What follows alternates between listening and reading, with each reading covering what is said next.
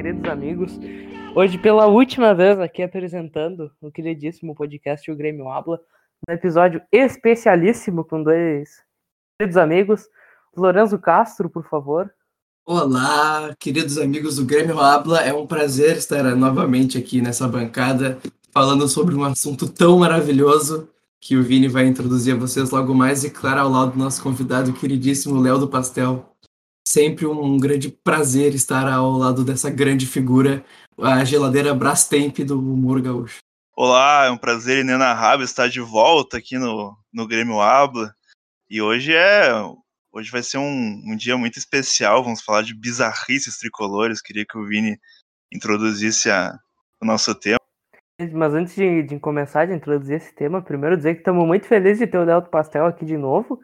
Primeiro porque o episódio com ele teve mais de 130 ouvidas, foi, o, foi um dos recordes do programa. Só perdeu com, com o da Bruna, porque aí fica difícil competir. E que hoje é aniversário do Léo, então muito obrigado por estar aqui. Estragamos a tua festa de aniversário, que tu provavelmente essa hora estaria comemorando. Mas feliz aniversário e espero que tu consigas um grande amor de presente.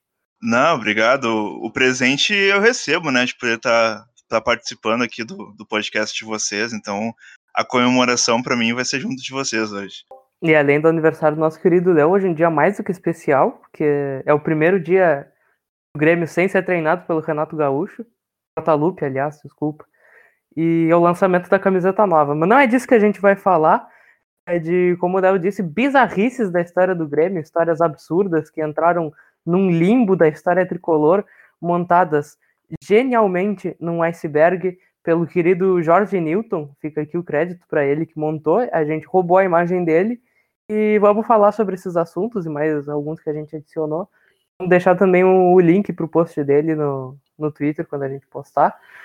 Mas então vamos começar falando do, de uma novela mais recente, que é a história da contratação do Cavani, que acabou não acontecendo, mas que gerou grandíssimas histórias. Novela Cavani e Lorenzo participou bastante dessa cobertura no Twitter. Então, comente, por favor, sobre a novela Cavani. Cara, eu acho que um dia eu vou, eu vou cursar história só para poder escrever um livro sobre a jornada de Cavani no Grêmio, porque é algo que me fascina muito. Porque tudo começou na Copa América 2019, quando o Uruguai veio jogar contra o Japão, eu acho, aqui na Arena. Aí o, o Cavani e a seleção uruguaia treinaram aqui no, no CT do Grêmio, né? Ganharam camisa, etc. E começou com uma piada, Cavani no Grêmio, não sei quem no Grêmio. Aí não, alguns... desculpa te atrapalhar, só começou um pouquinho mais antes ainda, que foi quando o Farid postou no Twitter que o, que o Grêmio ia fechar com a Nike e a Nike tinha um acordo com o Cavani, então a Nike ia trazer o Cavani pro Grêmio. Ah, sim, e aí na Copa América né, que... Isso. E aí na Copa América que se intensificou, que ele postou um videozinho com a Arena aparecendo e, e essas coisas. Bom, aí coincidentemente, no ano seguinte, né, o contrato dele com o PSG ia acabar. Aí, claro que começou, todo mundo falando, pô, o Grêmio vai trazer o Cavani, já tem o, o tio do arroz, empresário, não sei o que, vão trazer o Cavani, vai vir o Cavani. Aí, é, tudo culminou... É o sapato também. Sim, tudo culminou no, no lendário tweet inesquecível de, do jornalista Sebastian Sur, não sei falar o sobrenome dele, perdão aí, que é o Los Regala uma bomba internacional e foi aí que tudo começou. A gente realmente achou que o Cavani poderia vir. O próprio Romildo começou a falar umas coisas estranhas, que ele podia vir, que falou com o Cavani.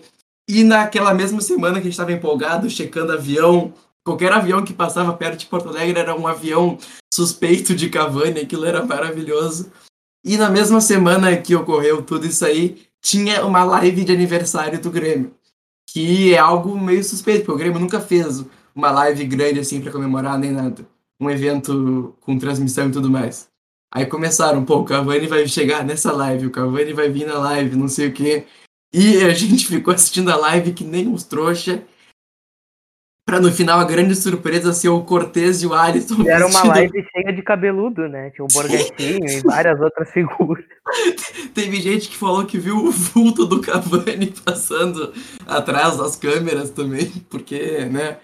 E, mas a grande surpresa daquela noite era o Cortez e o Alisson com a camisa nova.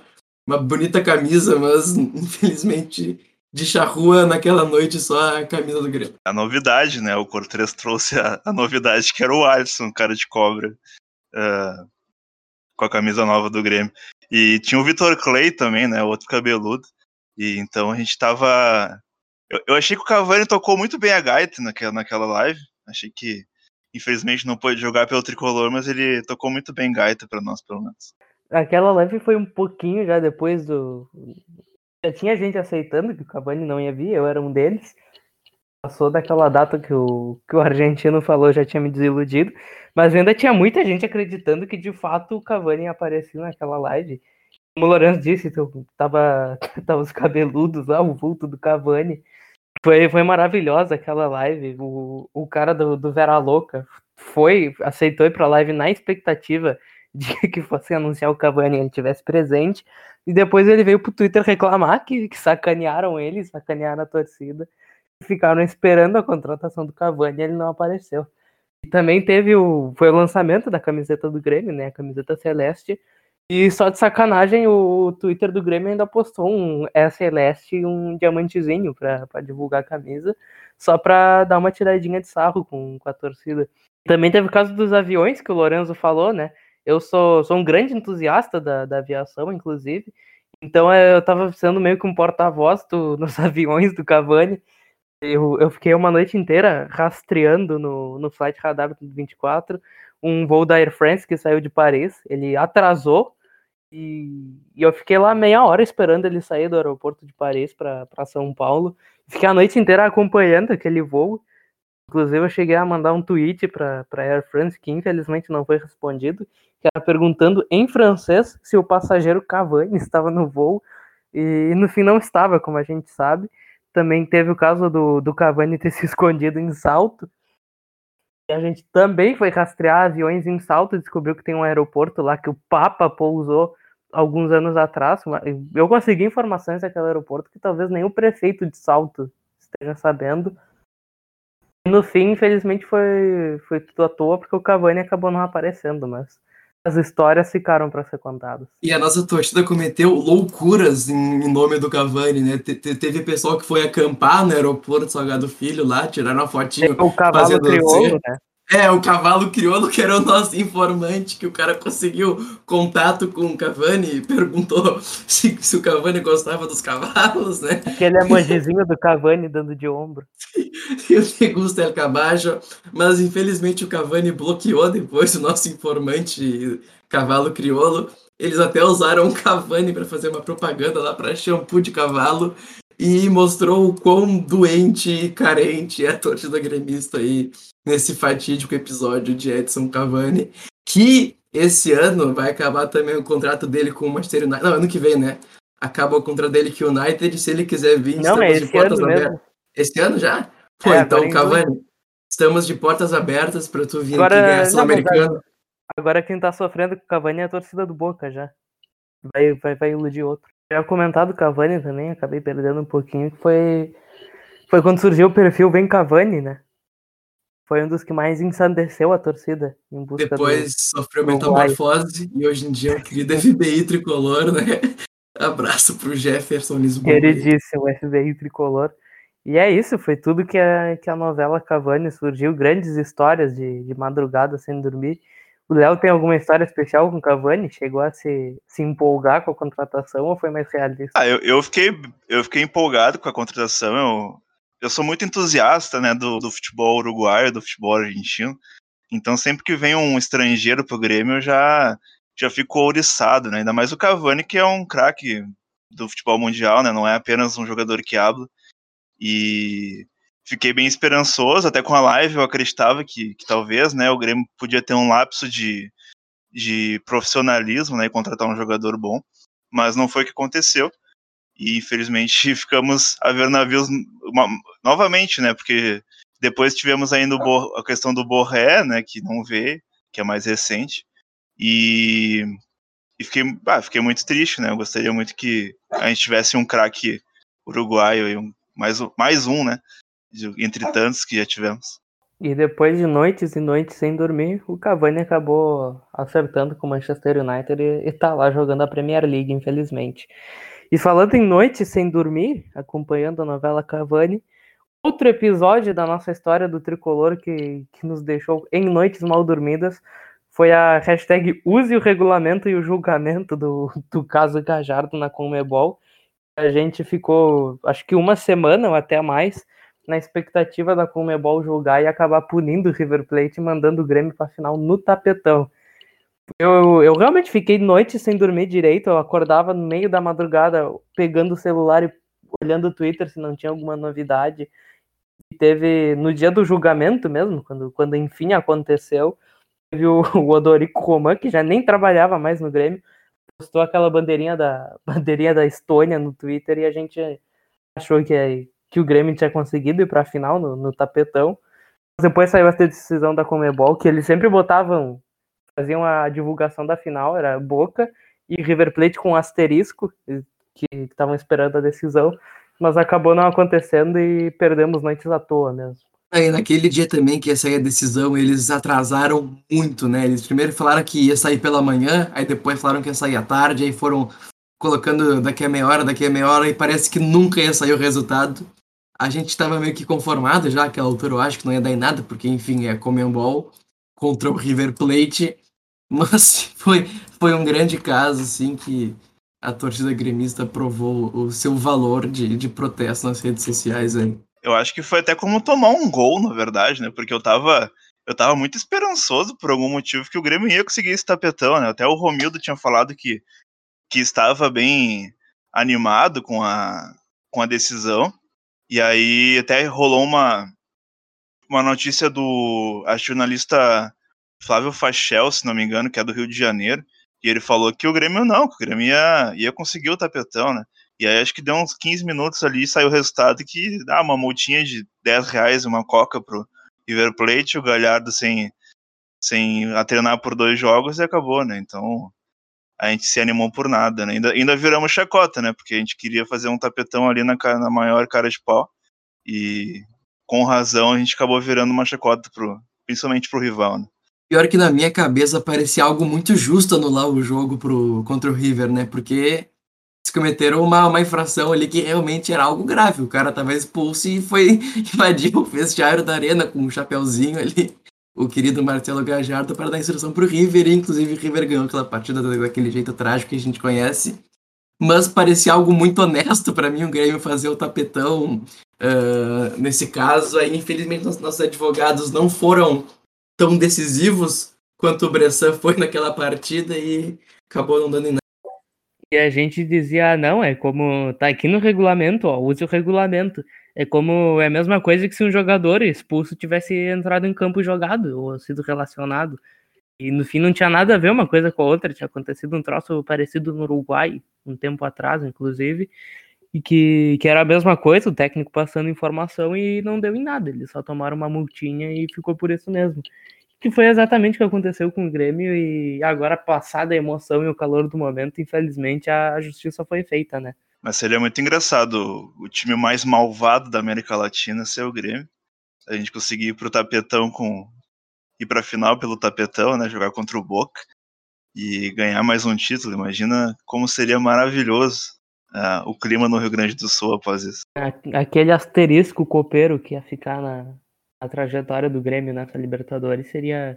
E ainda se mantendo no assunto Libertadores, outro episódio marcantíssimo da nossa história, que eu acho que a gente até chegou a falar no nosso último podcast que o Léo participou, que é, a, que é a zica dos times católicos contra o Grêmio, né? Que começa bem cedo, no, nos anos 90, ainda enfrentando times brasileiros mesmo, como o São Paulo e o Santos. Só que esses aí tava dando certo, o Grêmio conseguia passar, passou pelo, pelo São Paulo em 1982 e pelo Santos em 2007.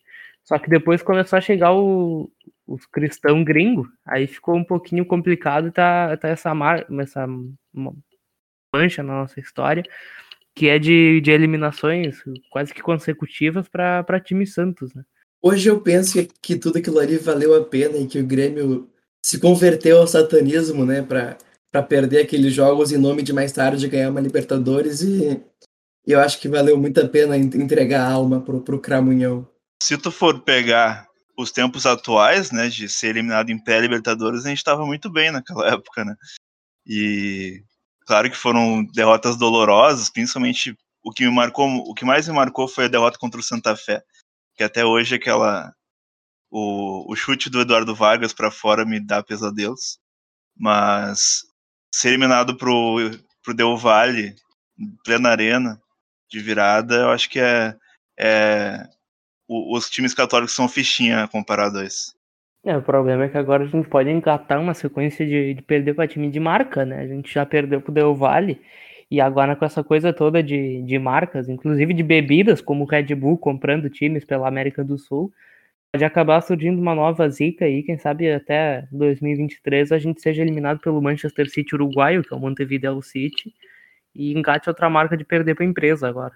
Se não me engano, o Bolívar também é, foi comprado pelo Grupo City, né?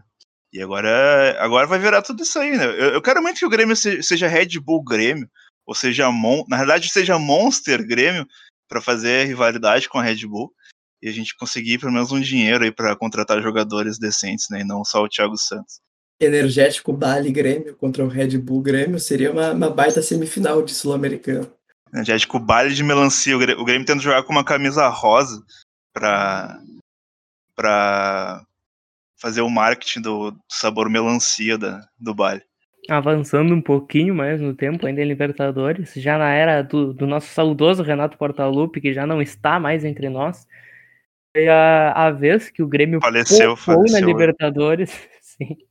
A nossa história faleceu, o Renato Portaluppi. Mas foi a vez que, que a sua genialidade entrou em campo na Libertadores, quando ele poupou o time titular para jogar contra o Novo Hamburgo no Gauchão e acabou sendo eliminado pelo mesmo nos pênaltis. Eu adoro... partida contra... Prossiga, desculpa.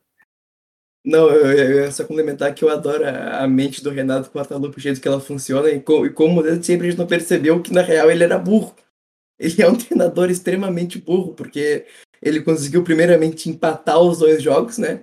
Foi contra o Novo Hamburgo, o jogo de volta do, da semi do Gauchão 2017 e acho que terceira, quarta rodada, enfim, do grupo da Libertadores de 2017 contra o Guarani do Paraguai. A gente não ganhou nenhum dos dois jogos, inclusive, e foi eliminado para o Novo Hamburgo, que depois viria a ganhar também do Inter na semifinal. Mas é um, um, um dos, um dos causos de Renato Portaluppi que a gente vai ignorar quando contar a história dele para o pequeno Castrinho, pequeno Leozinho e pequeno Vinizinho. Foi com esse time que o, que o Grêmio foi ao Paraguai enfrentar o, o queridíssimo Guarani. Tinha Marcelo Groi no gol, até aí tudo bem. Edilson na lateral, a, a dupla de zaga formada pelos queridíssimos Rafael Thierry e Bressan, com Bruno Cortes na esquerda, meio campo formado por Jailson, Michel e Fernandinho, que foi substituído pelo Caio, o Arthur, que ainda não, não era o Arthur que viemos a conhecer, o suposto Lincoln, que ninguém sabe que fim tomou. Pedro Rocha entrou durante o jogo. Lucas Barros jogou e foi capitão. E o queridíssimo Everton, que também ainda não era o Everton que depois viemos a conhecer, também entrou em campo. Foi esse time aí que, que empatou contra o Guarani do Paraguai por 1 a 1 no, no Defensores del Chaco, que, que o Grêmio jogou mais no Defensores del Chaco que na Arena. E depois veio jogar contra o Novo Hamburgo e acabou sendo eliminado no fim acabou dando tudo certo, porque mesmo com o empate contra o Guarani, a gente acabou ganhando a Libertadores no final. Ah, e foi nessas que o Renato deu mais sorte do que juízo, né?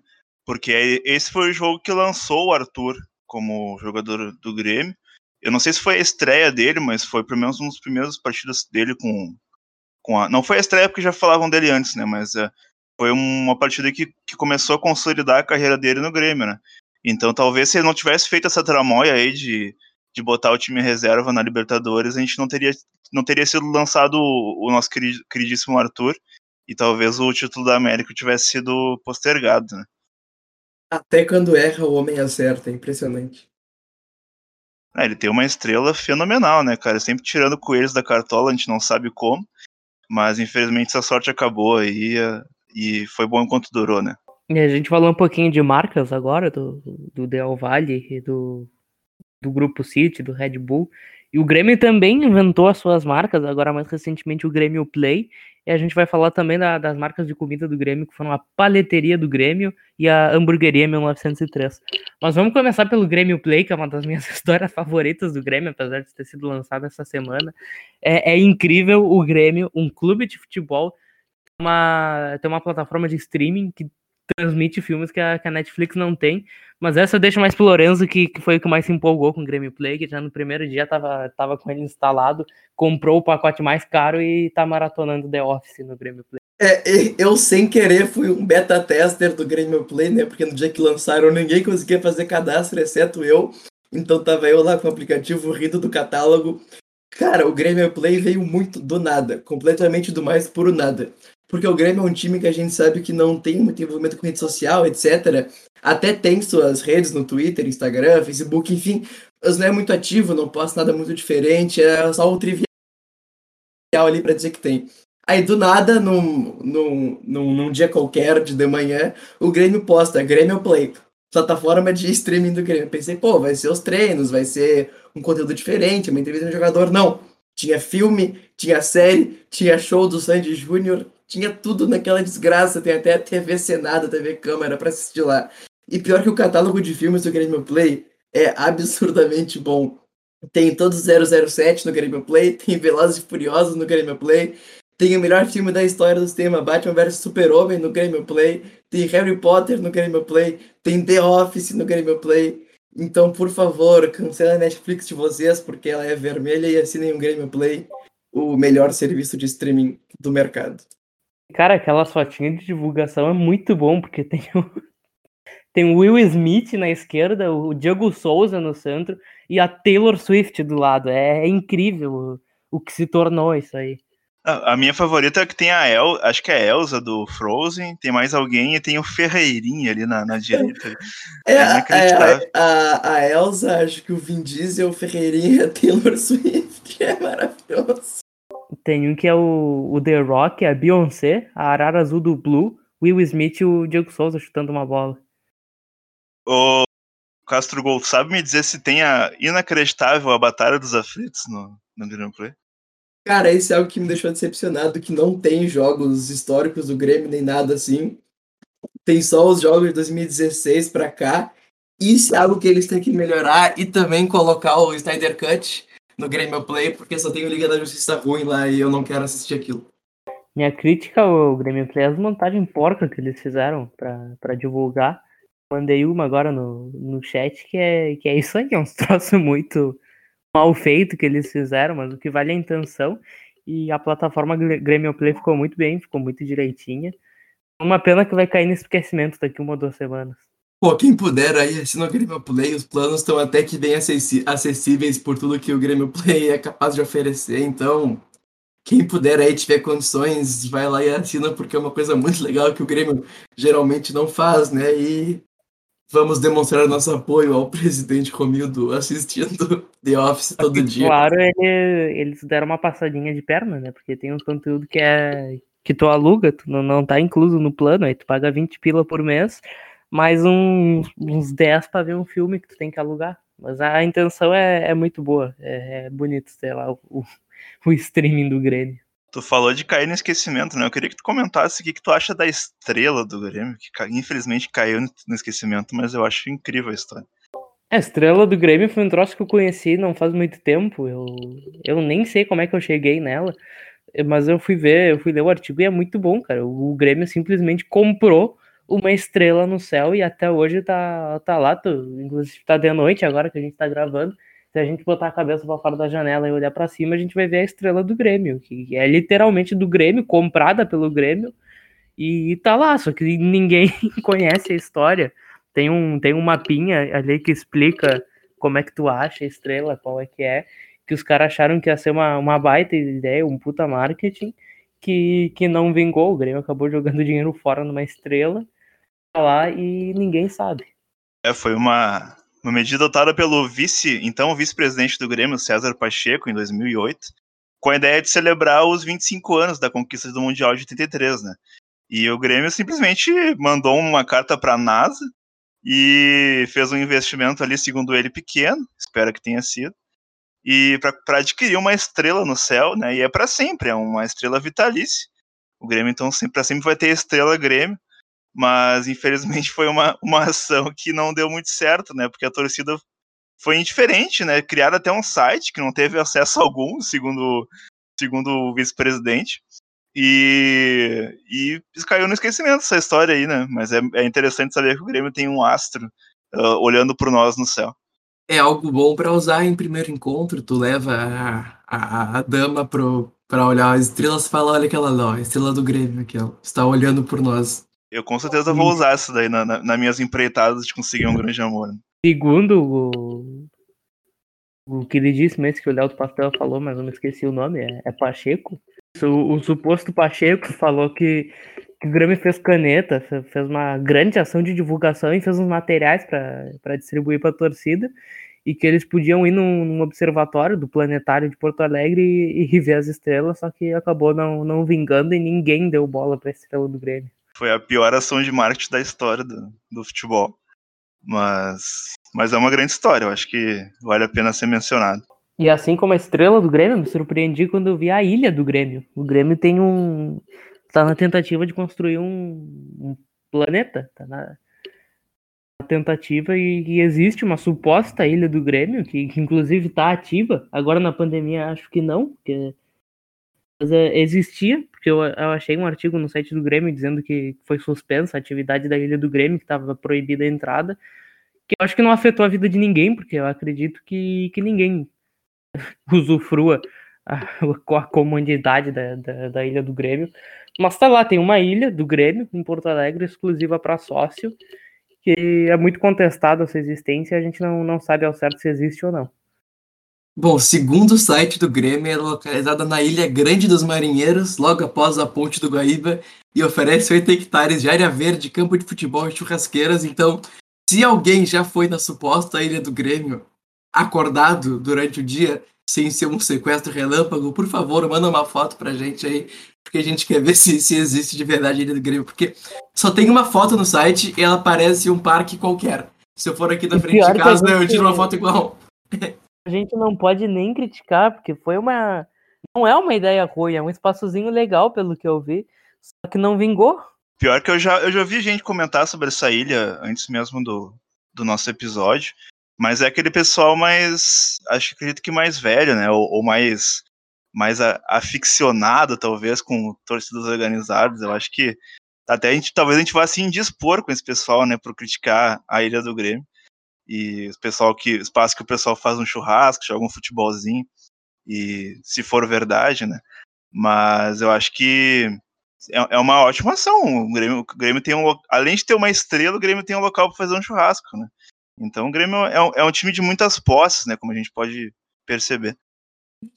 Próxima etapa é comprar a Arena, depois comprar Porto Alegre, comprar o Rio Grande do Sul e se separar do resto do Brasil, formar o Não, país do Grêmio. precisa comprar Arena, tendo uma ilha já tá, já tá muito bom. O, o Rio Grande do Sul em breve já vai ser do Grêmio, né? Porque Romildo Bolzan vai concorrer a governador em 2022 e eu tenho toda certeza que vai se eleger. Então, em, dentro de muito pouco tempo, o Grêmio estará recebendo dinheiro da desviado da educação, da saúde, para contratar novos jogadores. Né? Pagar o Borré com o dinheiro dos professores. Eu acho que é muito mais válido, né? O Borré vai me dar muito mais alegrias do que o professor. A gente fugiu um pouquinho das marcas, mas tem também a paleteria do Grêmio e a hamburgueria. Vocês já, já consumiram alguma coisa desses dois? Eu já fui na hamburgueria do Grêmio uma vez, acho que fui num jogo, aí eu falei, ah, vamos lá mais cedo para provar o hambúrguer do Grêmio. Eu pedi um hambúrguer azul e foi. E é tenebroso, é muito ruim. Desculpa, Grêmio, mas infelizmente a hamburgueria tricolor, assim, é, ela me, ela me deixou com dor de barriga por três dias. E era absurdamente eu... caro aquilo. É muito caro. E, cara, e o pão não é azul, o pão é verde. Parece que, sei lá, molharam aquele pão no Guaíba, deixaram marinando ali nas águas da ilha do Grêmio, porque é absurdamente ruim. Por favor, não comam o hambúrguer, o hambúrguer do Grêmio. Vai ali no cachorro quente, que é mais tranquilo, na pizza também, que é muito boa. Mas o hambúrguer do Grêmio é sem condições. Eu gosto muito de imaginar que o hambúrguer é pintado com tinta souvenir aí pra, pra dar aquele tom azul da, do hambúrguer, da hamburgueria do Grêmio. Mas eu, mas eu já fui, já, já, já consumi. Inclusive, levei até uma dama lá pra, pra, pra hamburgueria do Grêmio, né? Um beijo, Isab Isabel, se estivesse estivesse ouvindo.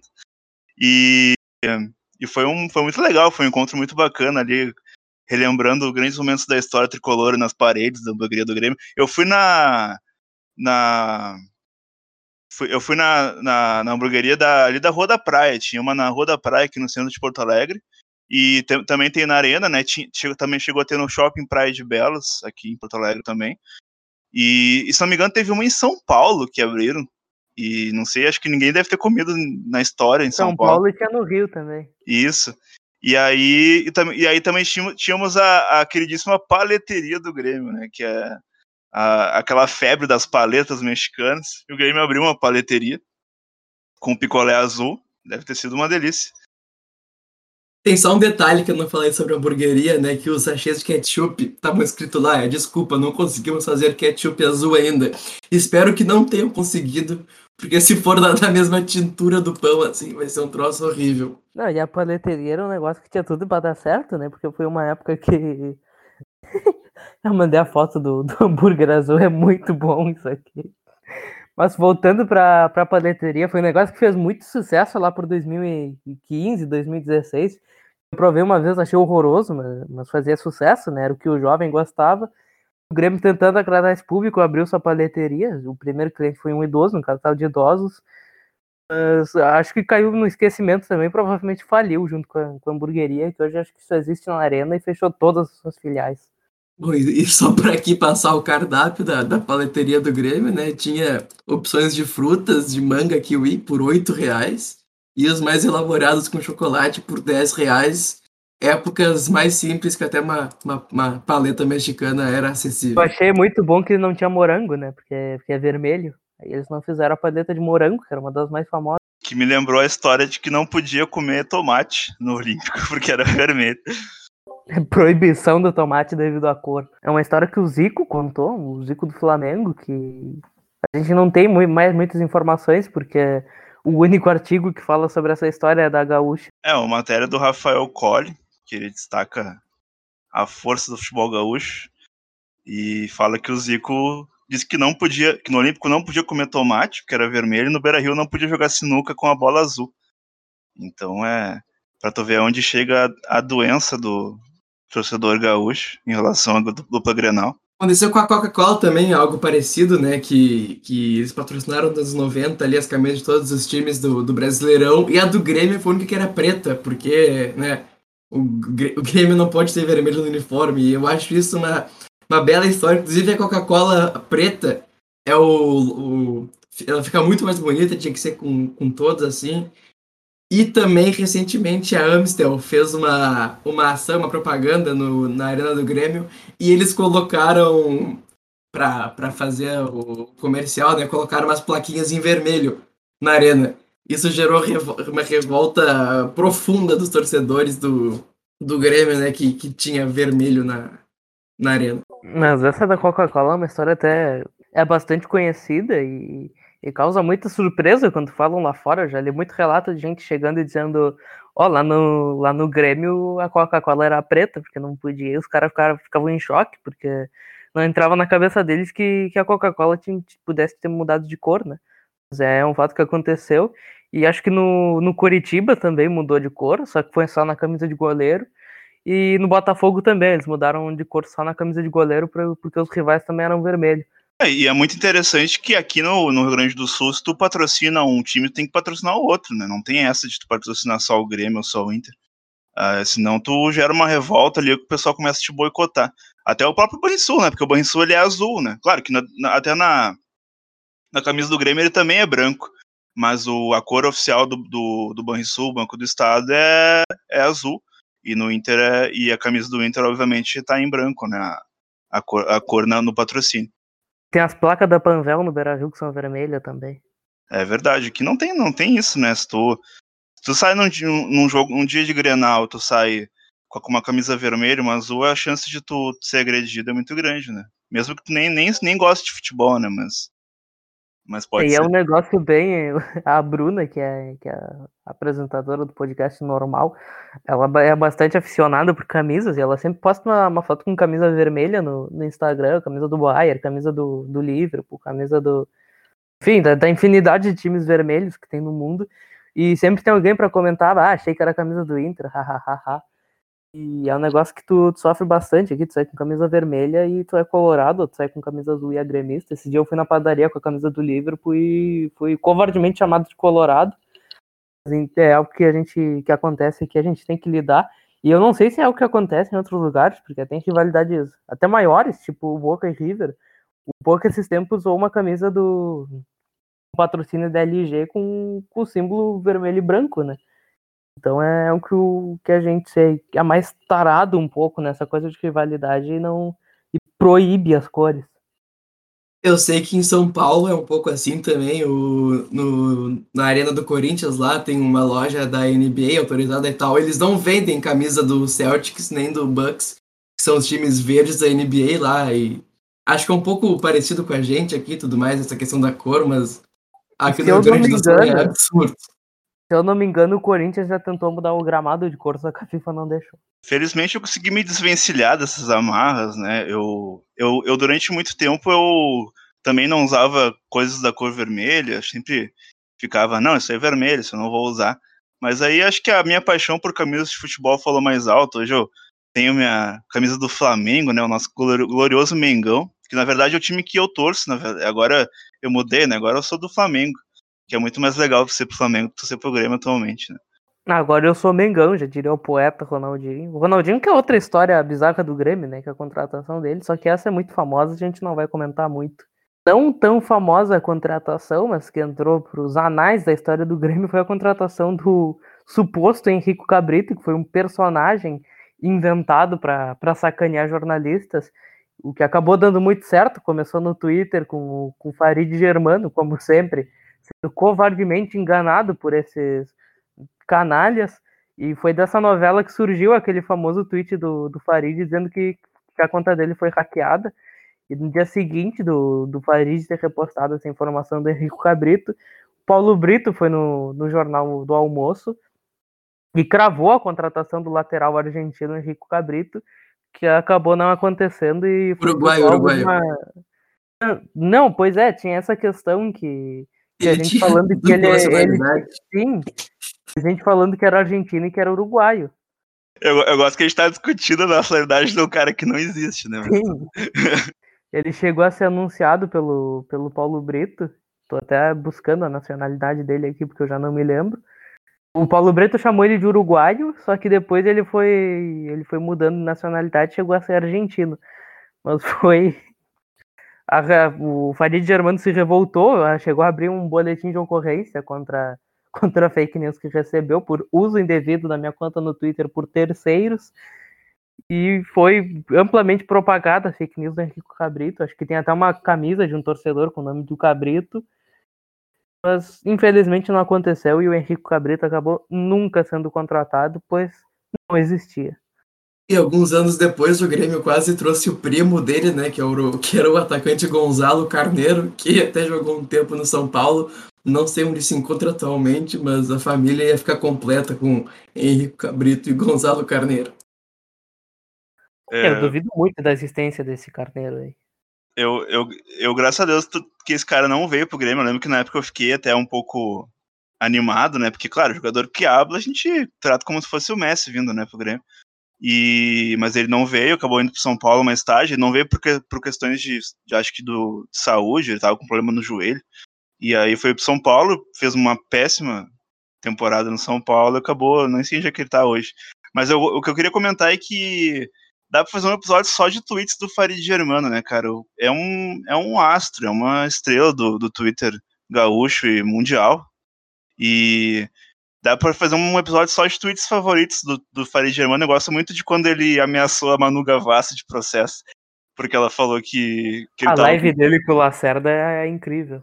Ele ameaçou a Manu Gavassi de processo porque supostamente ela falou que ele tava com Covid. e eu gosto muito no tweet totalmente esquizofrênico dele, que ele fala que, que o Grêmio tinha virado o jogo com o, o gol do Everton contra o São Paulo, só que tava 1 a 0 e depois ele coloca um monte de emoji e fala te amo, te quero. Eu acho que eu acho muito romântico da parte dele esse, esse tweet. Tem um que eu gosto muito, que ele tá dando uma notícia E acho que enquanto ele tweetava, o Grêmio fez um gol e ele fala que golaço do. Não, não me lembro quem fez o gol. Por mas David Braz. Aí ele dá uma baita informação e chega no final e que golaço do David Braz. Eu adoro um compilado que tem dele que ele começa um vídeo falando: Ah, vocês não conseguem me enganar, não vou ser enganado. Aí é um minuto e meio de vídeo dele sendo enganado com, com, com é, o Tilasca Vara, com esse tipo de coisa aí, com, com os quatro amigos que cozinham branco e bonito. e é maravilhoso a história de vida de Farid Germano. Eu gosto muito- ouvindo. Eu gosto abraço. muito da, da saga da saga dele tentando desmentir que ele não vai pro Big Brother. E ele acaba fazendo. Ele faz um vídeo dizendo que não está no Big Brother, mas aí tu consegue fazer uma. cortar o vídeo e- eu que fiz. é, eu que fiz. Sim, inclusive foi tu que dá pra cortar e, e dizer que ele está indo pro Big Brother, ele está confirmando só ir do Big Brother. Ele encerra o vídeo falando é news. Confirmando saída do Big Brother. Eu acho que esse vídeo teve até mais visualizações que o original, mas É news. infelizmente não aconteceu. E o E o- Farid e- Germano não foi pro Big Brother. E o compilado dele falando sobre o presidente Romildo Bolzan é, Sim, é, é o não, melhor esse é vídeo. meu desse- favorito. Romildo Bolzan, a pessoa mais ética. E o Everton Cebelinha. Inclusive, ontem ele fez um tweet pedindo o Cudê no Grêmio, né? E, e eu tô contigo, Farid. Eu também quero o Cudê no Grêmio. Teve aquela live com. Acho que foi com o Lacerda também, que perguntam se ele tirou a calça e deu, deu pro mendigo. E ele fica dizendo que, que não, que não fez isso, mas que se ele visse, ele dava. E que essas coisas não se fala e deixa que Deus veja. Sensacional. O Farid é um. Eu acho que é a maior figura do jornalismo gaúcho atualmente. Eu tive o prazer de encontrar com ele na Câmara dos Vereadores, onde ele é vereador. E foi um momento ímpar pra mim. Voltando um pouquinho nas contratações, a gente viveu um grande período de especulações ano passado, que chegaram a ser cogitado no Grêmio o campeão da Champions League pelo Chelsea e pelo Liverpool, Daniel Sturridge, e o suposto turco Belhanda, que foram especulados no Grêmio, teriam sido oferecidos ao Grêmio, mas que o Renato recusou porque não, não ia conseguir se comunicar com eles. Acha que ele foi o precursor do Super Grêmio, né? Que foi um, um mês muito bizarro de especulações no Grêmio. Foi pertinho ali da história do Cavani. Aí a gente acordou de manhã um dia qualquer e tava lá a notícia de um site turco que o Belhanda viria pro Grêmio, né? O suposto atleta Belhanda, que até agora a gente não confirmou a existência dele, pode ser o nome Henrique Cabrito. E depois de uma semana. Opa, Pode falar. Não, eu ia falar que anteriormente teve a saga do Kaká no Grêmio, que também foi protagonizada pelo Farid, em outra pegadinha, chegou até a ser veiculada pelo esporte interativo. Eu lembro que eu tava assistindo um jogo da NFL, do futebol americano, e os caras do esporte interativo tinham cravado o Kaká no Grêmio. E ali foi um precursor também desse Super Grêmio, que infelizmente Foi o não aconteceu. Trucolo que mandou pro, pro Farid. Foi, foi o queridíssimo Foi do- Trucolo. Um abraço aí, Trucolo, se estiver ouvindo. E, e foi sensacional aquilo, foi, chegou na grande mídia, né? E hoje outra notícia que surgiu hoje, quando a gente grava esse podcast, foi o, o Rafa Benítez no Grêmio. De acordo com o JB Filho, mais de 100 nomes foram oferecidos ao Grêmio de treinador e eu queria muito ter acesso a essa lista porque deve ter uns nomes maravilhosos no meio e JB, libera pra gente, por favor. Agora mudando totalmente de assunto, a gente vai falar da melhor história que a gente achou, que foi o roubo do trapo do Homer Simpson. É, é incrível essa história, deixa pro Lorenzo, que foi o que mais se encantou. É, é a melhor história que a gente vai contar hoje, é o roubo do trapo do Homer Simpson. Bom, eu conheci essa história exatamente 40 minutos atrás, antes de começar a gravação do, do programa, e eu me emocionei, admito que eu me emocionei. Bom, tem um blog que infelizmente não é atualizado há 13 anos, homergremista.blogspot.com. E no dia 28 de outubro de 2007 a pessoa postou um texto lindo com o título Trapo do Homer Gremista Sim. Com consigo com uma foto de um bandeirão do Homer Simpson, ele mesmo, o, o- o pai da família Simpson, vestindo a camisa do Grêmio e com um bandeirão do Grêmio na mão. Aqui é embaixo de uma placa que acho que é no, Para, que é no Paraguai, né? E aqui ele conta de todos os lugares que ele levou o Homer Gremista Simpson como se fosse o próprio filho.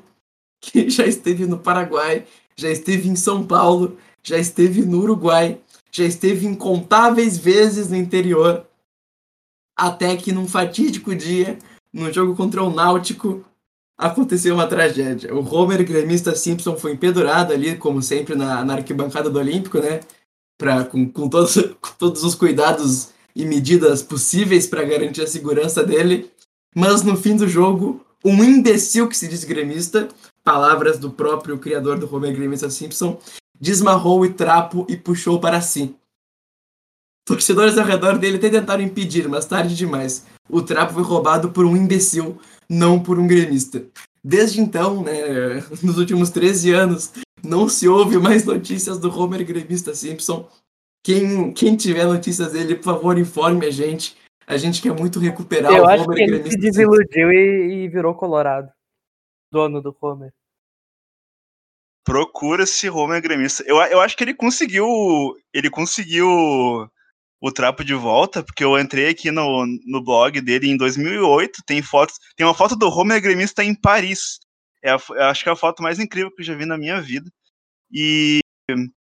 E, e eu gosto que ele, ele, ele, tem um apego muito emocional, o Homer gremista, porque E ele, uma- Eu abri o site agora e tem uma foto dele em, em Abbey Road, em Londres.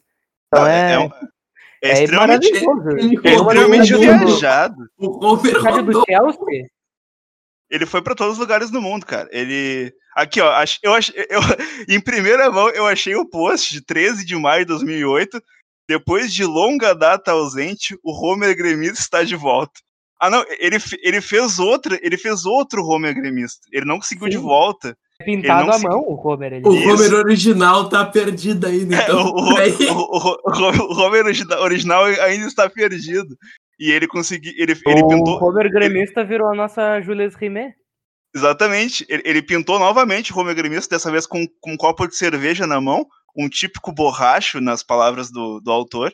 E, e, infelizmente o, o Homer gremista original está perdido ali. Ele, ele deve ter sido derretido e vendido a preço de, de ouro, né?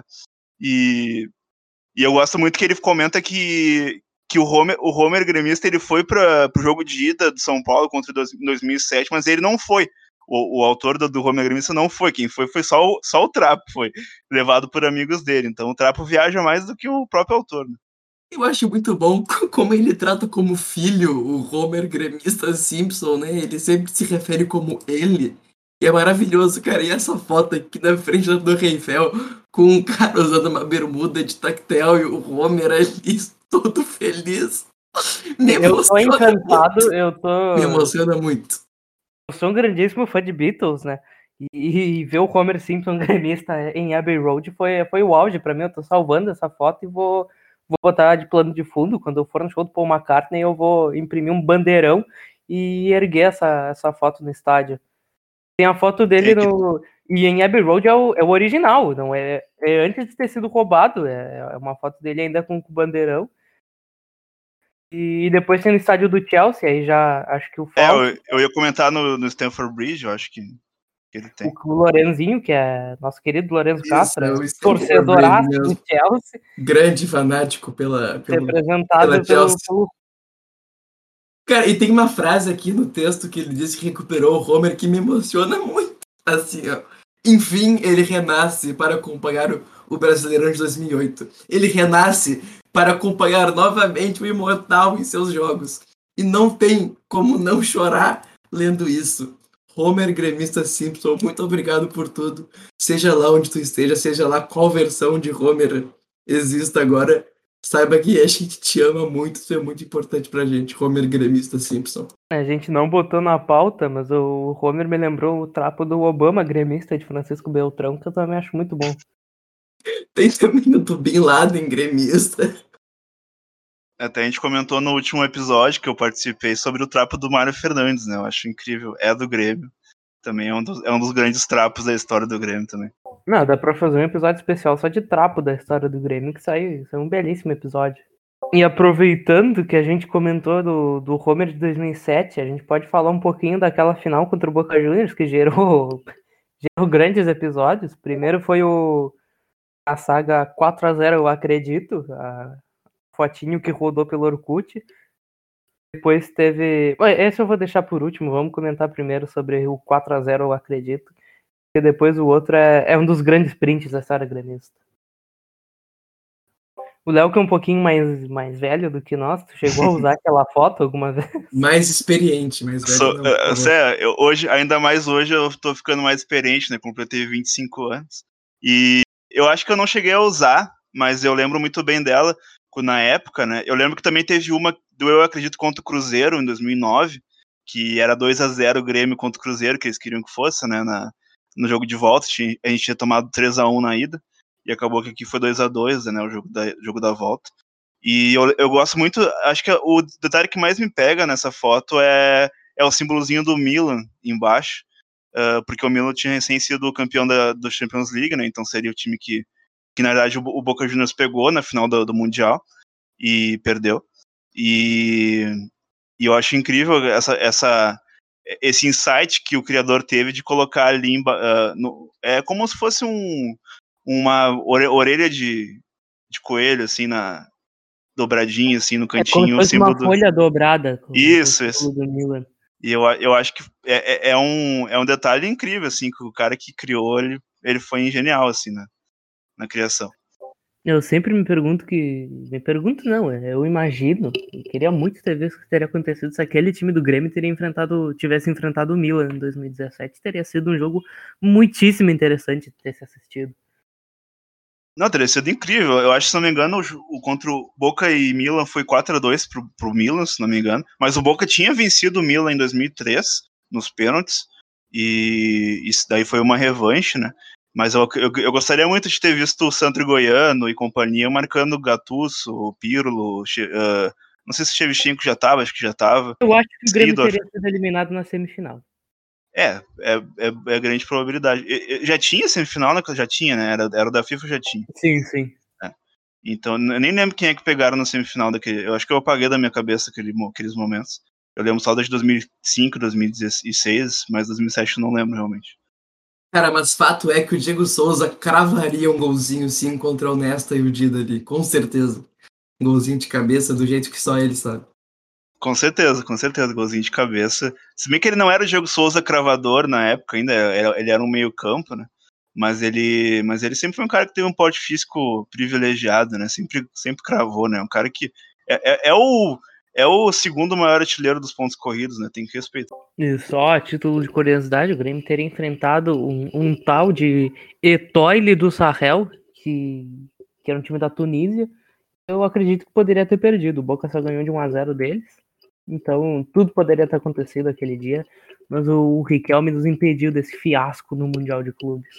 E outra história do 4 a 0 é um dirigente do Grêmio, o, o Paulo Pelaipe, que disse que o, que o Boca nada mais era do que um Caxias com grife. E teve toda razão, né? É, eu acho que ele, o, que, o que ele quis dizer também, uh, que o Grêmio naquele ano, 2007, ele, ele tinha tomado 3 a 0 pro Caxias na, acho que foi na semifinal do Gauchão. Ele tomou 3 a 0 pro Caxias em, em Caxias e devolveu 4 a 0 aqui no Olímpico, né? Então acho que ele quis dizer nesse sentido, né? Acho que o Grêmio poderia virar, né? Mas ele foi, usou, usou muito mal as palavras para. Eu, eu tenho uma controvérsia aqui, porque tem palavras do próprio dizendo. É algo muito similar ao que acontece hoje. O, o Romildo uma vez falou que, que o Flamengo não era tudo aquilo, e que se o Grêmio fosse para o Mundial poderia simplesmente ter ganho do Liverpool. Falou que enfim, falou outras vários absurdos em, em, várias campanhas de Libertadores, que tinha certeza que o Grêmio ia ganhar do Palmeiras na Copa do Brasil. É algo já bastante antigo né, no Grêmio, porque o Paulo Pelaipe falou que o torcedor do Grêmio pode ter certeza, esse time do Boca não tem nada de extraordinário, o Grêmio vai reverter o quadro, afirmou. Então, não, acho que não foi de motivação, foi de que ele tinha certeza que o, que o, que o Boca era um Caxias sem grife mesmo. O Romildo falou uh, recentemente, o Grêmio com certeza iria ser campeão na Copa do Brasil, né? Então não dá para esperar, uh, não dá para esperar a sensatez dos nossos dirigentes, né? Eu, eu, eu, só lembrei desse fato, né? Porque realmente o Grêmio tinha vencido por 4 a 0 o, o Caxias, né? Na, conseguindo uma grande remontada no Olímpico, né? E uma grande, grande, grande jornada de, de Tuta, grande atacante Tuta, fez, fez dois gols naquela partida, se não me engano. E então poderia ter sido nesse sentido, né? Mas então provavelmente deve ter sido uma falta de sensatez do nosso, nosso dirigente, o, o que não é incomum, né? E a última história dessa final de Libertadores não tem a ver diretamente com o jogo, mas foi naquela época, pelas fotinhos que a gente vê no print. Era o senhor Alberi perguntando quem era esse tal de Geraldo. Perguntando, fala galera, vi nos sites relacionados ao site geraldogrêmio.com.br. Aí queria saber quem é esse Geraldo. É dirigente? Ex-jogador? Cara, eu já vi esse print um milhão de vezes, mas ele ainda é minha coisa favorita que a internet produziu na vida. Inclusive, espero que esse senhor tenha esclarecido sua dúvida. E o Orkut do Grêmio tem, tem muita coisa maravilhosa aí que a gente pode descobrir mais e mais com um trabalho de arqueólogos no futuro. Eu gosto muito de imaginar que um, di um dia o, o ser humano vai ser extinto.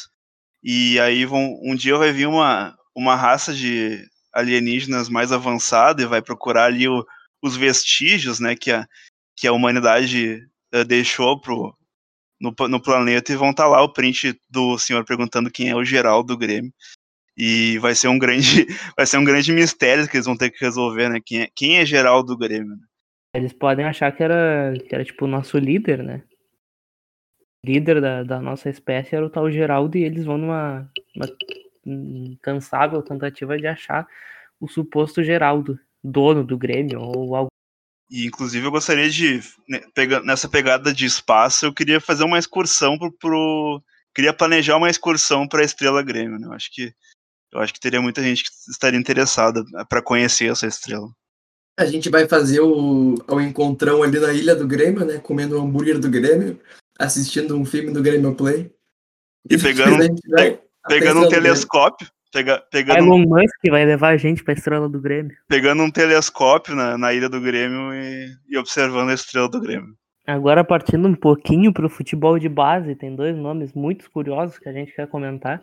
Primeiro é o suposto atleta Naruto, que é uma das minhas histórias favoritas, porque eu tive, tive a honra de ter conversado com o senhor Naruto e com o senhor e senhora Naruto, que são os pais do Naruto, porque ele, nessa época, eu acho que ele tinha uns 8 ou 7 anos. E eu tive a honra de ter conversado com ele, ter feito uma entrevista com, com o queridíssimo Naruto, que disse que, que ele quer muito chegar no profissional do Grêmio e, e arrastar as bermudas pelo time. Cara, eu não sei do paradeiro do atleta Naruto fazer aquela entrevista. Foi, foi, foi, foi legal, assim, acho que foi a primeira vez que. Na época a gente tava na Grêmio Depre, né? Eu e tu, agora eu infelizmente sou afastado.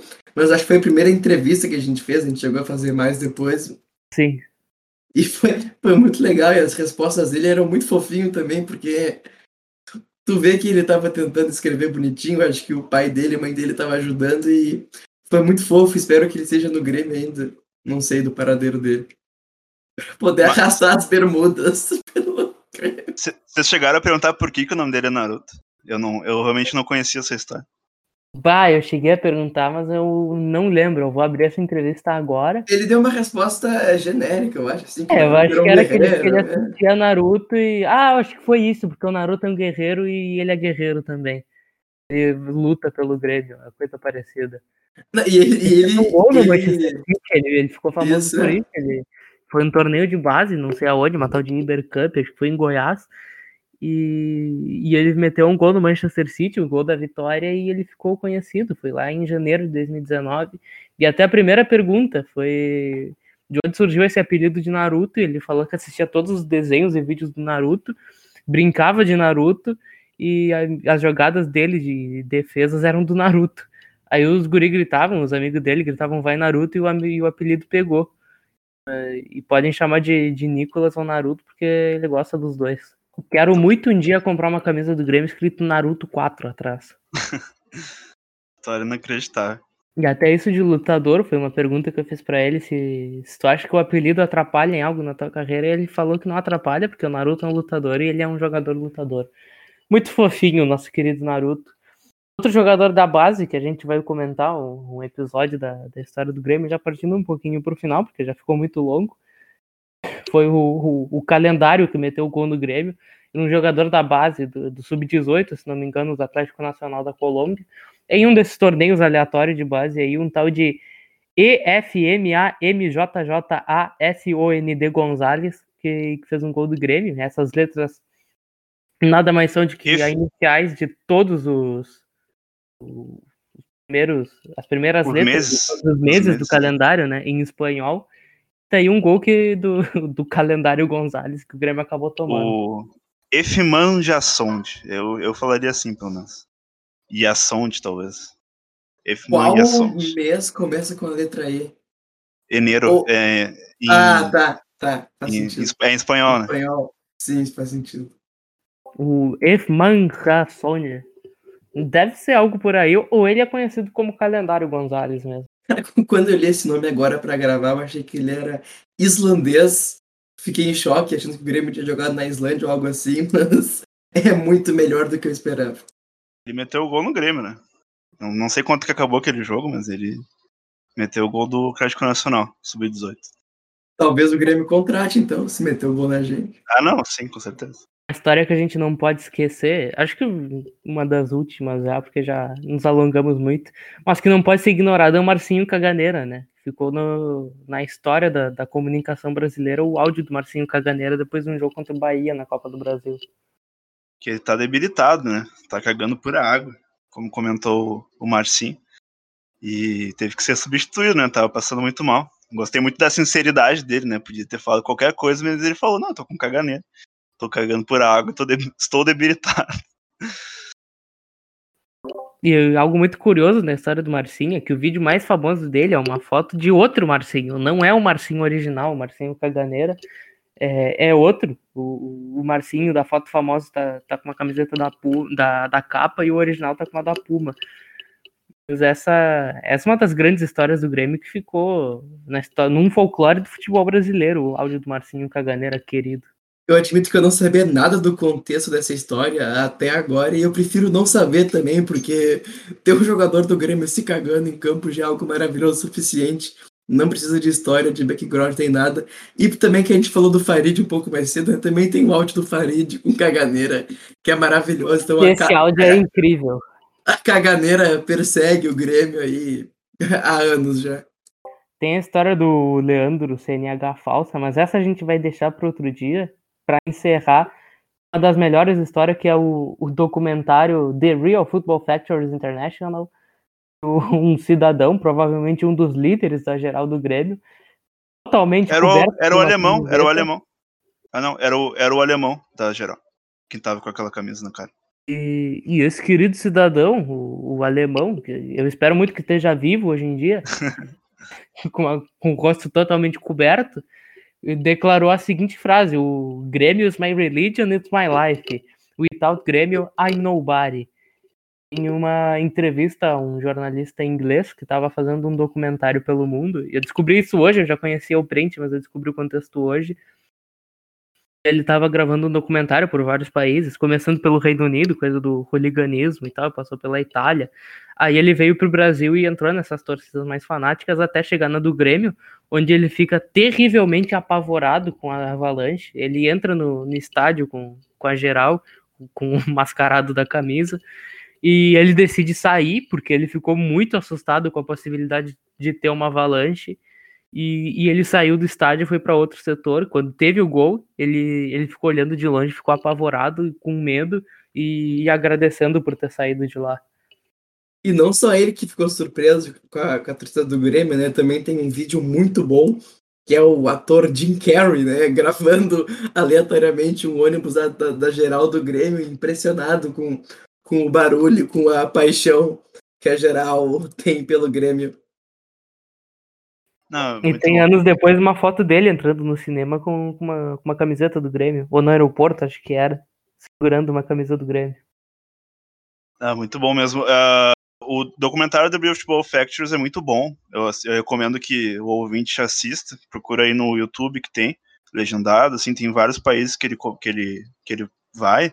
E é o ator Danny Dyer, ele era do. fez o filme Hooligans e foi, saiu pelo mundo indo pra atrás dos, dos, dos quem realmente eram os, eram os hooligans, né, do, do mundo. E aí tem esse, ele chega aqui em Porto Alegre tem essa, esse grande encontro com o alemão da geral, que acho que depois se tornou até conselheiro do Grêmio.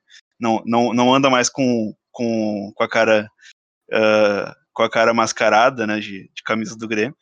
Mas. Uh, e, e, engraçado que nesse mesmo episódio tem, o, tem os caras do, da camisa 12 do Inter contando como é que o, a torcida do Grêmio colocou fogo nos banheiros do, do Beira Rio em 2006. E, inclusive, o cara do, do Inter recebe uma ligação da mãe no meio do, no meio do, do episódio e, e é uma cena muito engraçada também. Mas assistam, assistam que vale muito, muito a pena, é um, é um documentário muito legal. Eu dei uma olhadinha só na parte do Grêmio, mas ficou bem interessante mesmo. Ele começa com os caras da geral com, com os trapos do Inter querendo botar fogo, e já, já apavora o inglês de primeira. E depois vai, vai indo até ele chegar no estádio e arregar da, geral e fugir do Olímpico. É, eu acho engraçado que ele é muito cagado, assim. Ele foi. Ele tem, um, tem também um episódio na Argentina, onde ele foi no. Ele foi na torcida do Independiente, num, num clássico, inclusive, contra o Racing. E aí ele também se caga todo e sai fora antes da, de ter a avalanche lá também, que eles, que eles fazem. Né?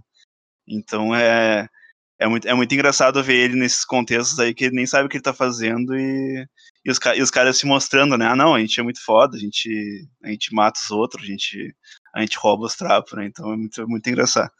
E de medroso no Olímpico tem também. Foi em 2006, eu acho. 2007. Se foi em 2007, tem uma chance do Homer gremista ter sido roubado nesse dia. De Não, depois... foi, foi do... O jogo que ele foi foi Grêmio, Grêmio Flamengo 2006. Ah, foi um ano antes então, do, do fatídico acidente. E de, de Medroso do Olímpico tem também o camarote assombrado, né? Que supostamente é um camarote onde rolava velório de dirigentes que morriam. E os guri da base ficavam, eles moravam no Olímpico, né? Não tinha essa estrutura toda que tem hoje. E um ficava assustando o outro, diziam que, que a televisão se ligava sozinha, que uma torcedora morreu no estádio e, e ficava assombrando o camarote. Enfim, tem várias histórias, eu recomendo tu, tu procurar essa história do, do Olímpico Assombrado, que, que é muito boa. O Cássio, hoje do Corinthians, era um, uma das maiores vítimas da, da mulher morta do Olímpico. Sim, não, inclusive teve a. Passou no Histórias Inacreditáveis, que era um programa da RBS que passava sábado, meio-dia. E aí tinha histórias do, de fantasmas no, no, tanto no Olímpico quanto no Beira Rio, né? Uh, eu queria também, agora, chegando mais pro final, eu queria comentar também sobre a vez que o Grêmio jogou três vezes no mesmo dia, que, que é um recorde mundial, né? O Grêmio possui esse recorde mundial de ter jogado três vezes no mesmo dia, né? Uh, foram três partidas pelo Gauchão, o Grêmio empatou uma e ganhou duas, né? E eu acho que foi muito interessante. O Grêmio realmente possui o recorde mundial de partidas, tá no Guinness, inclusive, de partidas. Cortou seu microfone. Tu terminava. Ah, não, eu tava comentando que o Grêmio realmente possui o recorde mundial de, de, de partidas no mesmo dia, tá, tá no Guinness, inclusive, né? E, e foi uma, foi, foram três partidas, uma foi uh, Grêmio 0 Grêmio 0 a 0 com o Emoré, Uh, depois o Grêmio venceu o Santa Cruz por 4 a 3 e depois o Grêmio venceu o Brasil de Pelotas por 1 a 0 né? As três partidas foram Era o mesmo time? Era o mesmo uh, time? Não, não, foram, foram times diferentes. Tiveram jogadores que jogaram duas partidas. O, o, o, a primeira partida foi com o time totalmente reserva, se não me engano, porque tem aqui o goleiro Murilo, que eu sei que era reserva do Darley. E, e foi 0 a 0 Aí o Grêmio jogou contra o Santa Cruz, 4 a 3 e teve o, o, o meio-campo Emerson e o atacante Jax, esses dois jogaram, a, jogaram as duas partidas. Jogaram contra Santa Cruz e contra os de Pelotas. E... É, é muito bom também que era um, um dia inteiro de futebol no Olímpico, né? Era só um ingresso, então tu podia ir lá, pagar o ingresso e ver três jogos de galchão com toda a sua família, assim, parecia ser um programa maravilhoso, assim, para Ex Exatamente. E foi, foi, isso foi em 11 de dezembro de 1994, os jogos foram às duas, às quatro e às seis da tarde, né? Então foram, foram aí seis horas de futebol ininterruptas. Só para só pra não ignorar nenhuma, eu vou dar uma citada por cima só das que a gente se não conseguiu falar, porque era realmente muita coisa, e tem mais ainda no iceberg do querido Jorge. Uh, eu queria comentar sobre o Danley deputada, né? Que eu, te, que eu tive a tive a honra de. Eu trabalhei por muito tempo na, na Defensoria Pública, né? Então eu, eu ia para para a Assembleia Legislativa uh, várias vezes durante um mês. Então eu encontrava nos corredores da Assembleia o, o tanto o Darley quanto o. Não, minto, era o Gaúcho Geral que eu encontrava. E, e, ele sempre de bombacha e lenço e chapéu, né? Um, um sempre caracterizado, né? Da, uh, e é engraçado que uh, na, na, Assembleia tem ele, que é o gremista, né, o, o gaúcho geral, e tem o Luiz Marenco também, que está sempre caracterizado que é colorado, né, então tinha, tinha essa rivalidade até na, na Assembleia Legislativa. Teve também o Jardel, que se elegeu e depois acabou sendo caçado, porque se envolveu em um monte de falcatrua, e, e rompeu relações com o Darley, inclusive, porque o Darley tinha ajudado ele na campanha, deu uns assessores para ele, depois o, o Jardel enfiou tudo no rabo, com todo respeito, e acabou perdendo o cargo e a amizade com o Dudley. Mas só citando algumas da, das que a gente esqueceu, teve também o, o, caso da bola vadia com o saudoso Marco de Vargas, a preparação física tailandesa, que já é algo mais recente, do preparador que veio da Tailândia. Teve o francês Dan Laba Mendy, que a gente ia citar, que, que, prova, que, que praticamente não jogou na carreira inteira, ele veio para o Grêmio, não deu certo, voltou para a França, jogou mais uns três jogos, se aposentou as páginas do Facebook, a gente ia falar também, a, a Grêmio Rock, Sangue Azul e Inter Piada, eram, eram as mais grandezinhas, assim, do, do Facebook, que provavelmente tem um tio que compartilhava as postagens deles. O Não Vendemos Craques, que foi na novela do Ronaldinho, que, que até hoje é algo que vale, né? Porque o Grêmio não vende craques, ele entrega de graça e acabou perdendo o Ronaldinho de graça pro PSG porque não quis vender. Teve a avalanche fracassada na, na arena contra a LDU, que, que quase gerou uma tragédia, né? Um monte de gente caiu e não morreu ninguém, né? Mas poderia facilmente ter alguém perdido a vida ali, porque foi algo bem lamentável que isso aconteceu. O primeiro jogo que teve avalanche foi contra esse da LDU, depois do golaço do Elano, e um monte de gente acabou caindo no fosso, só que infelizmente nada demais aconteceu. Sorte que não teve o conselheiro do Grêmio que foi balhado em Caxias por uma numa briga da geral do Grêmio e a máfia tricolor acabou gerando um tiroteio e o conselheiro que acabou sendo balhado, eu não sei se ele sobreviveu, ele teve um tempo internado gravemente e eu espero que ele esteja aí vivo ainda, se não tiver, meus pêsames. É... Recentemente também teve a torcida do Grêmio tentando derrubar a conta do Twitter, quando o Borré deu errado, eles começaram a denunciar a conta do Twitter do Grêmio para tentar derrubar, só que acabou não dando muito certo, a conta tá aí de pé até hoje. Teve o um jogo na neve contra o Esportivo de Bento Gonçalves, um suposto tricampeonato de basquete, quando o Grêmio tinha essas modalidades mais aleatórias, um amistoso de beisebol em 1922. E é isso, passamos por todos os temas que a gente separou, né? Porque no, no iceberg ainda tem vários, como a fala do Renato que levou 5 mil mulheres para a cama, o... enfim. Tem para encerrar também o... alguns causos do Grêmio com infrações de trânsito, né? Que tem o, o Leandro CNH, que foi pego com carteira falsa, né? Dirigindo por aí com uma carteira falsa, e mais tarde o Luan também, que teve o carro apreendido tudo mais por dirigir em alta velocidade. Aí o Grêmio, que não respeita leis somente as de seu próprio país, de sua própria ilha. Pela zona no estádio, no Grenal, que, que decidiu simplesmente tirar a roupa. Teve o futebol de sete, que supostamente existe, e quem joga nele é o Falcão do futsal e o Douglas, o, o Douglas 10. E para encerrar, eu queria que o Léo contasse um caos que ele participou na época do Cavani. Ele esteve diretamente envolvido nessa história, que foi o grupo do WhatsApp de cobranças, tentativas de contratações e paquera.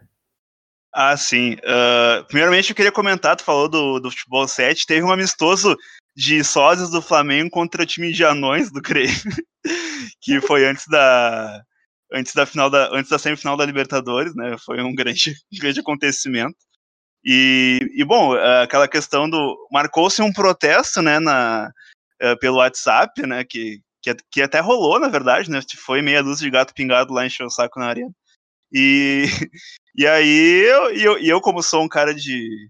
um cara do humor, né? Um cara, um cara de, da alegria, entrei no grupo pra, pra aloprar, né? Daí eu fui lá e, e comecei a perguntar se as, se as damas do grupo queriam estavam interessadas em um romance, né?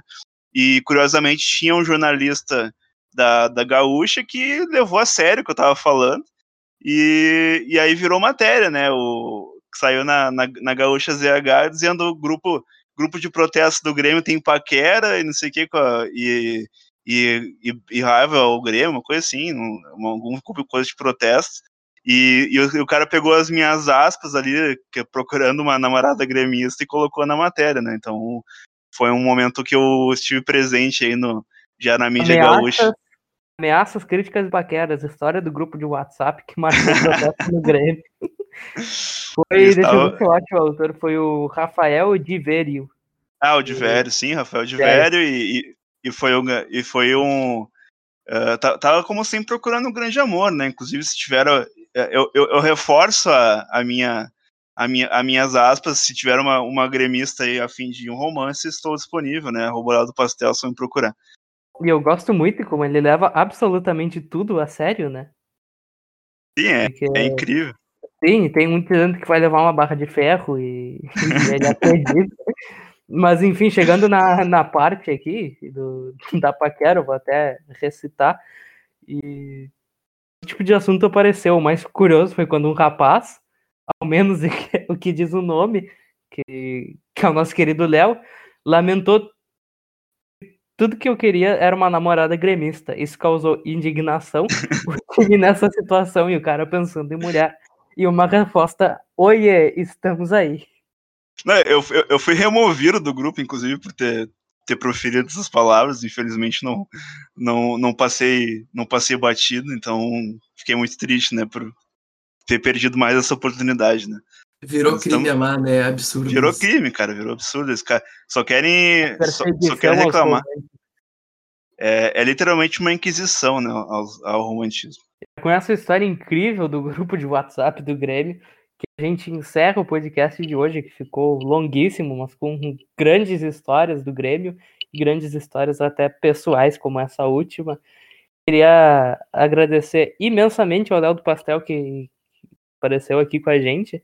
E dizer também que ele tem um, um podcast que está aos pouquinhos voltando, né? Que é o Pastelcast, e, que eu ouvi o último episódio, que, que ele inclusive pergunta se tu aceitaria ter todos os eventos da tua vida narrado pelo Dandan do Sport TV por um ano.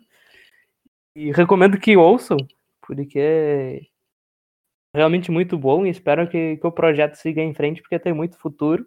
E a gente queria saber a tua opinião, porque tu acabou não, não respondendo a tua própria pergunta, se tu aceitaria o Dandan na tua vida por um ano, por 600 mil.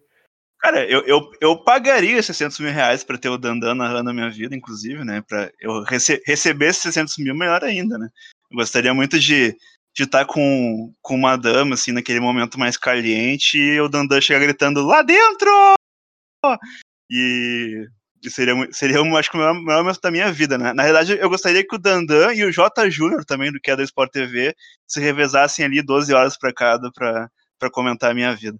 E se fosse o Lucianinho da RBS, ele chegando no Opa! Não, o, o, o Lucianinho ia, ia, gritar o Danilo!